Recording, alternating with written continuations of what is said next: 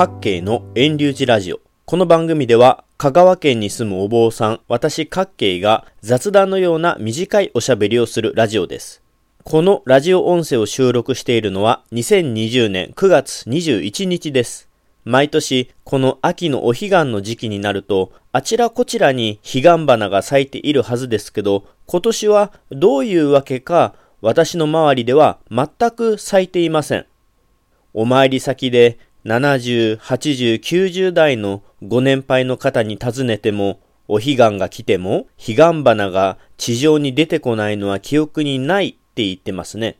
彼岸花は1日の気温が25度を下回って20度くらいにならないと花が咲かないらしく、今年の香川県は8月の平均気温が30.6度と過去最高に暑かったことが彼岸花が出てこない要因なのでしょうか。お彼岸近くになってようやく朝晩涼しくなりましたけど、まだ花が咲くには寒さが足りていないんでしょうかね。どうでしょうか。香川の私の周りでは彼岸花が全く出ていませんが、皆さんの地域では例年通り彼岸花が咲いていますか？彼岸花は桜と逆で北海道、東北、関東から咲いてくるので、四国の香川より東の地域では彼岸花が咲いているんでしょうか？さて、お彼岸の期間には、お彼岸のお参りや敬老の日や秋分の日がありますが、それ以外にも秋の交通安全という大切な期間がありますね。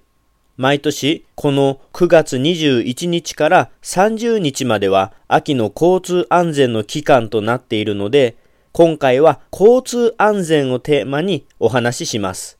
内容は横断歩道での車の一時停止です。香川県は車の運転が荒く、運転マナーの悪い車が多いように感じます。それは他県に行くとすごく実感します。例えば、京都市の京都駅周辺や兵庫県に行った時です。香川県では横断歩道を渡るときは車が来ないか右や左をしっかり見て車が完全に通り過ぎるのを見届けないと道路を横断することができません。たとえ横断歩道の歩行者用信号が青でも全く油断できません。普通に何事もないように車が横断歩道の上を右左折していきます。でも、京都駅周辺や兵庫に行った時は全然違いますね。歩行者が一人でも横断歩道を渡っていたら、車は必ず横断歩道前で止まりますね。感動します。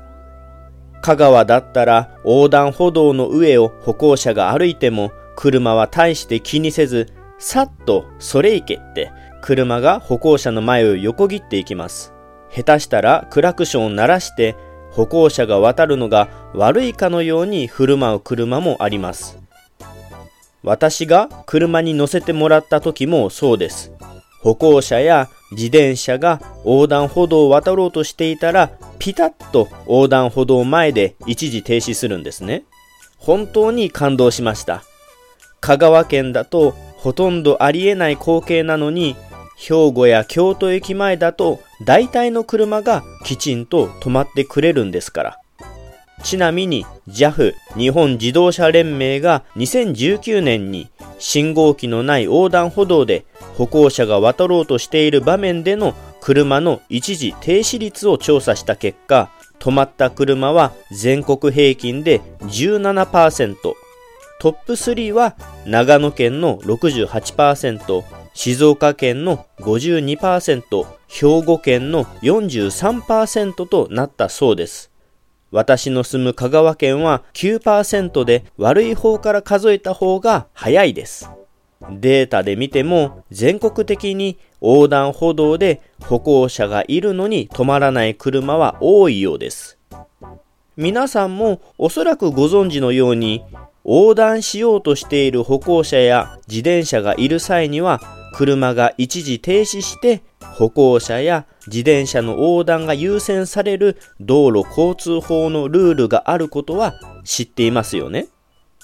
でも現実にはなかなか車は止まってくれないんですよね。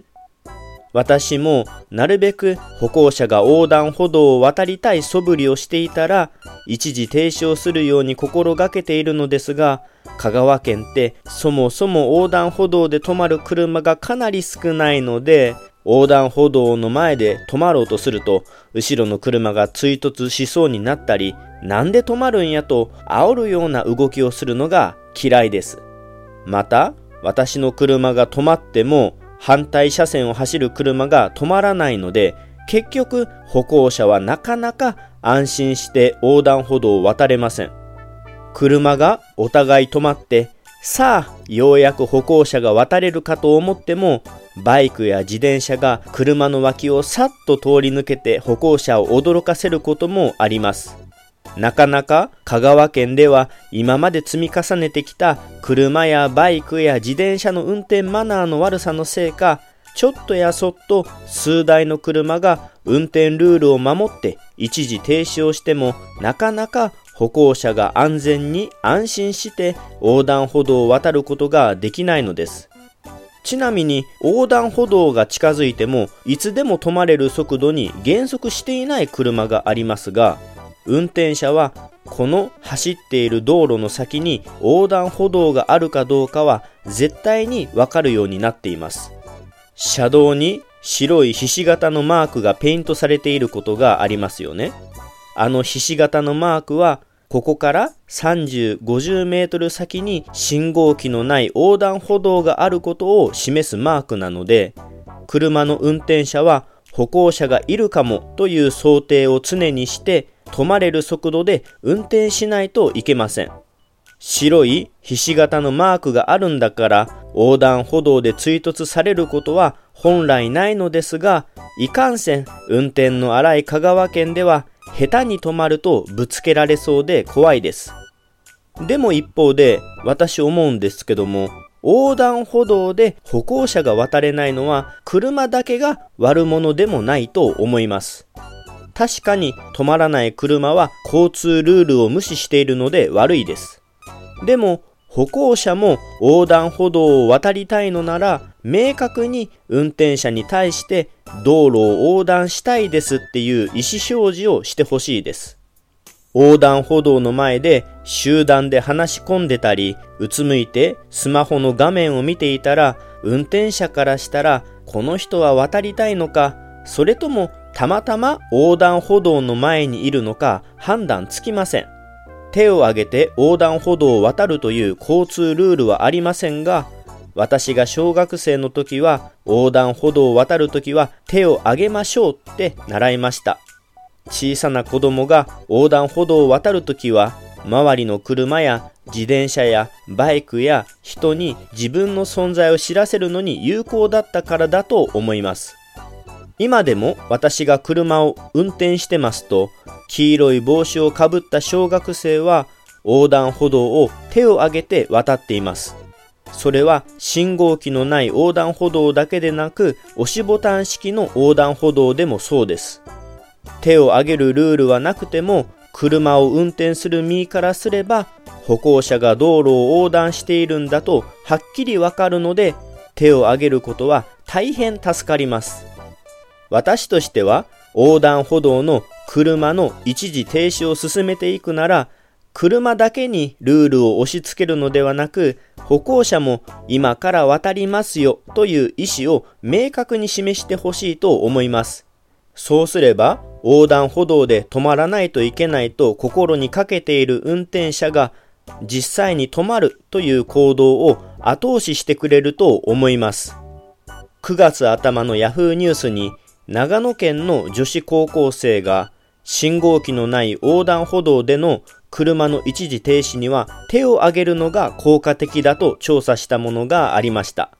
それによると、信号機のない横断歩道の前で手を挙げない場合は35%が停止したのに対して、手を挙げた場合は88%になったとのことです。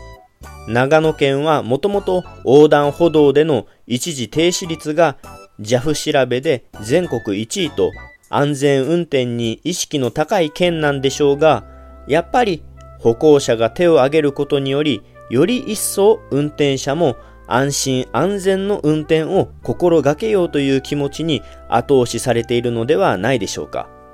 道路交通法のルールにあるんだから横断歩道前で一時停止しなさいと車道を走る乗り物だけを責めるのではなくて運転する人が歩行者を守るという努力意識を持つことと歩行者の道路を横断したい運転する人に止まってもらいたいというお互いの思いやりが必要だと私は思いますですのでできれば信号機のない横断歩道で横断したい歩行者は手を挙げるといった素振りを見せてほしいと車をよく運転する私は思います。どうして小学生の時には教えてもらったのに中学生以上になると途端にピタッと手を挙げなくなるんでしょうかね。もちろん年を取って歩くのもやっとで片手を上げるのが難しい人もいるでしょう。そこで私からの提案なんですけど、あの歩行者が渡る横断歩道って白色の横棒を車道の中だけでペイントしているでしょ車道の中だけで。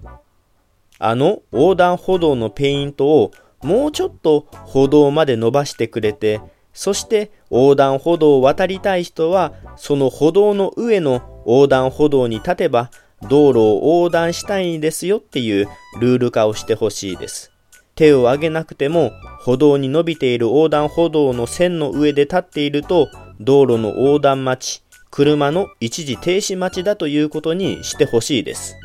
そうすれば歩行者は危険な車道に出ることなく歩道にいながら横断歩道を渡りたいことをアピールできるし手を挙げることができない人もまたアピールできると思います。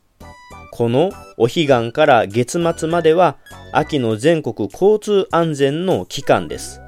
横断歩道は歩行者優先、車は一時停止とルールにあっても現実はなかなか止まらない車も多いです。でもきちんと交通ルールを守っている人や地域もいるでしょう。歩行者は安全に横断歩道で道路を横断できたら感動すると思います。私がそうでした。ぜひ、この交通安全機関に横断歩道で歩行者がいる場合、歩行者を優先する運転になるように心がけていきませんか？ちなみに、自動車と歩行者がぶつかった死亡事故の7割は道路を横断中に発生しているようです。歩行者にとって道路を横断するのは命がけです。運転者は安全安心運転を心がけましょうね。私も気をつけます。2020年9月22日の各系のラジオはここで終了します。来週もまた聞いてくださいな。ポッドキャストでも配信していますので、iTunes などでレビュー、評価、登録してくれたら嬉しいです。遠流寺各系ブログも続けているので、興味のある方はぜひご覧ください。